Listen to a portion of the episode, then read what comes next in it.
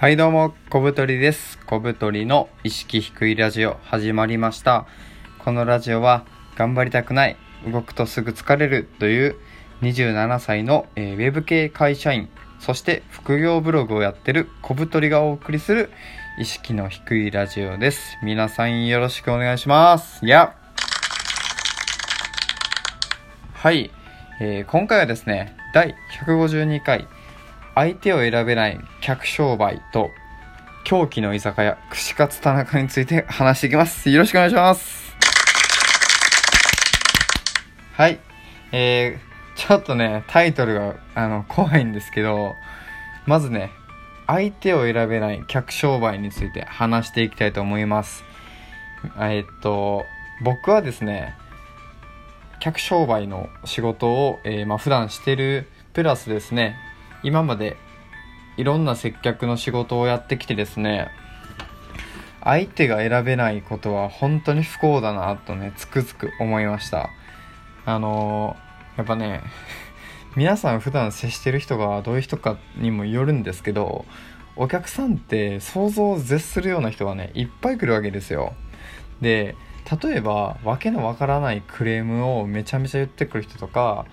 あとはなんかもう店員をすごいこう見下した感じで来る嫌なお客さんとかあとはねもう単純にやり取りがめんどくさい人とかまあいっぱいいるわけですよ。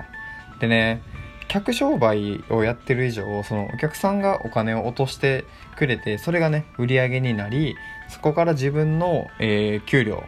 が出て生きているわけなんでまあお客さんがね大事っていうのはもう間違いのない事実なんですよ。それはもう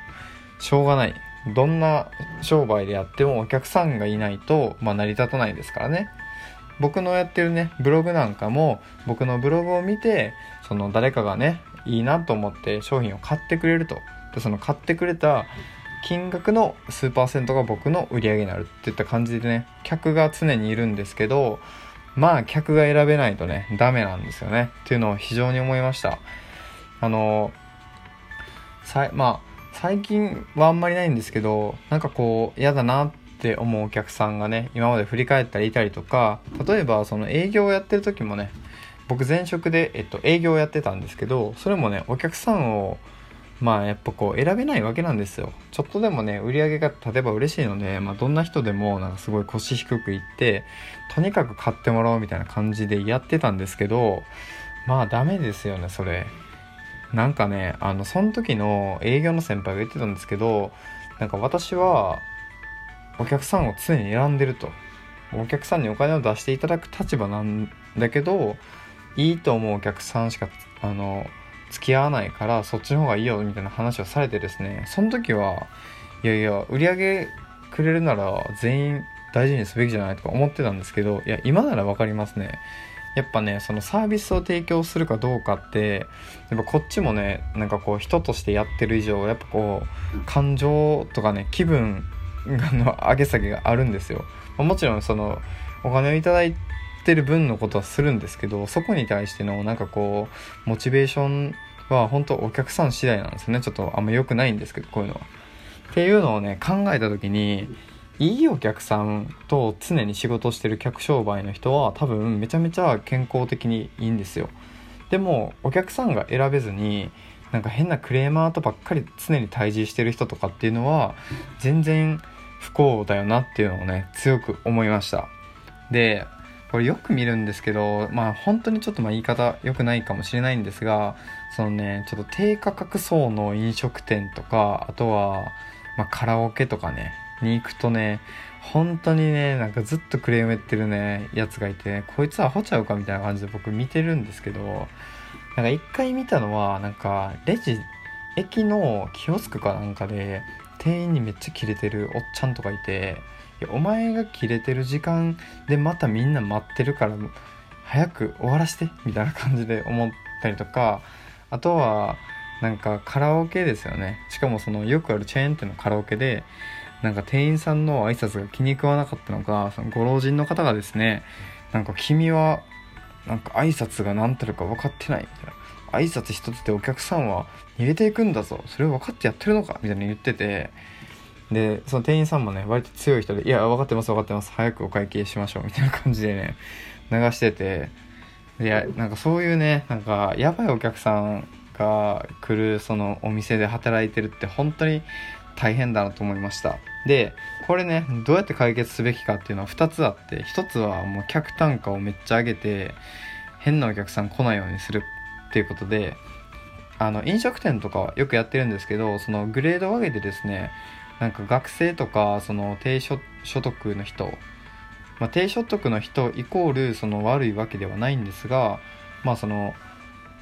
客単価上げることでそういう人が減るっていうのはま正直あるのでっていうのであの例えば飲み放題ね3000円とかじゃなくてもう飲み放題をなくしてもうコースは6000円からとかっていう風に設定すればおのずとねお金がない人は来ないんであの客のそのクオリティも上がりますよね。でもう一つはねこのお客さんにもね口コミとか評価がねつくべきだと思うんですよ僕は。なんかお店とかなんか例えば飲食店だったら食べログとかあるじゃないですか。で食べログ3点何ぼとかでその評価見てたらその接客が良かったとかなんかオペレーションが悪いとか料理が出てくるのが遅かったとかまあこういろいろクレームをつけられるわけですよ。お店としてやってれば、まあ、それわかるんですけどじゃあその引いて引いては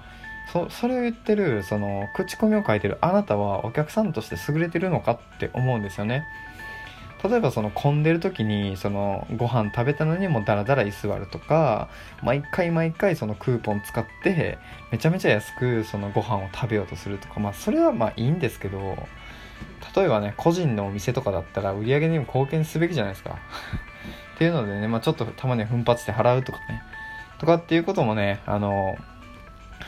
やるようにそのお客さんに評価をつけるべきだなと僕は思いました。これあの、エアビー、あ、え、エアビー、エアビービーやったっけ？エアビー、エアビーってあるじゃないですか。あの、民泊ですよね。個人が家を、あの、ホテルとして貸し出すみたいな、ゲストハウスとか。それの、あの、利用者って、評価がつけられるんですよ。この人は綺麗に使ってくれたとか、クレームが多かったとか、それがどんどん蓄積されて、その、いい評価を持ってる人しか泊まれないホテルとかもあって、そういう風にね、その全部のサービスが、なんか評価をつけられてその人に対しての信用スコアみたいなのがついていった方が僕はねその人間の立ち振る舞いっていうのがねなんかよりスマートになっていいんじゃないかなと思いますね。はいという感じで、まあ、相手を選べない客商売っていうのは、まあ、客単価を上げてその変なお客さんを切ってしまうかもしくはお客さんに評価をつけてですね一元さんお断りとか一定のクラス以上の人しか相手しないよみたいな基準値をつけるっていうのがいいんじゃないかなと思いました。で2つ目がですね狂気の居酒屋串カツ田中についてということなんですけど、えー、皆さんこの串カツ田中という居酒屋ご存知ですか？あのね僕はねあのー、一昨日初めて行ったんですけど割とね、あの、全国チェーン店らしくて知らなかったですね。まあ、少なくとも高知県では見たことなかったですね。で、そのね、串カツか田中っていうところが、なんかね、あの、オレオの、あの、串を出してるから、それを食べに行こうっつって食べに行ってたんですけど、その、オレオがどうだとかっていう前にね、本当にあの、お客さんじゃねえや、店員のね、テンションがね、異常でした。ね異常やったよね。今ねあの一緒に行ってたね。同居にもねうんと言ってます。なんかどういう感じかと言いますとあの強豪校の部活動みたいな感じでなんか常にみんな声出してなんかそのテンション上げてるんですよ。でお客さんが来た時もなんか「いらっしゃいませ。なめさばなんとかお願いします」みたいな感じであのそんなね我々がそんなにお店にお金を落としていくわけでもないししかも串1本ね100円以下なんであの結構たらふく食べてもね1人1500円とかだったんですよでそんなね客単価も高くないしなんかこうそんなに扱わなくてもいいよと思ってたんですけどなんかあのお互いね 店員さん同士で声を掛け合ってこうお互い鼓舞してねなんかやるぞみたいな感じで「なんとかだけ行きます!」なんとかだか終わりましたなんとか案内しますみたいな感じでやっててね。いや、本当に狂気だなと思いました。狂ってましたよ。あの、なんかね、催眠状態みたいでした一種の俺たちはやるぞみたいななんかドラクエでいうあのテンション上げていこうぜみたいな感じでみんながねこう大声を出してなんか一種の催眠状態に入りその勢いでずっと仕事するみたいないやそうしないとね多分無理なんですよね。多分時給も全然高くないしでねお客さんもそのまあ言ったらそのあんまりお金ない人たちだしですねあの 本当にさっきのね1個目の話とつながるんですけど僕たちが入る時になんかその列並んでて列に並んだのに抜かされたみたいなことでなんか揉めててお客さんが。それをね店員さんになんか「おいどうなってんだ」みたいな切れてて「いやうるせえなこいつ別の店行けよ」と思ったんですけど僕は。なんかねそういうのを見てねうわー大変な店だなと思って入ったら全員がねあの催眠状態で、ね、仕事してていやまあそうなるよなと思いました。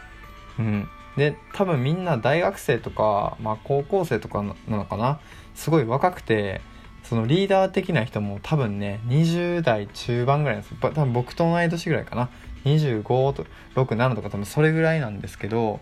なんかね本当にね狂気じみてましたね。なんかあの居酒屋なんか激安の居酒屋系って結構ブラックとかってよく聞くじゃないですか。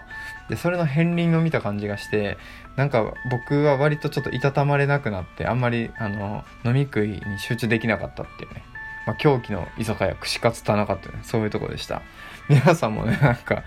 あの機会あれば行ってみてくださいねオレオのね串揚げ僕あんま好きじゃなかったですねはいということで、えー、今回はね、えー、相手を選べない客商売、そして狂気の居酒屋、串カツ田中について話してきました。では次の放送でお会いしましょう。さよなら。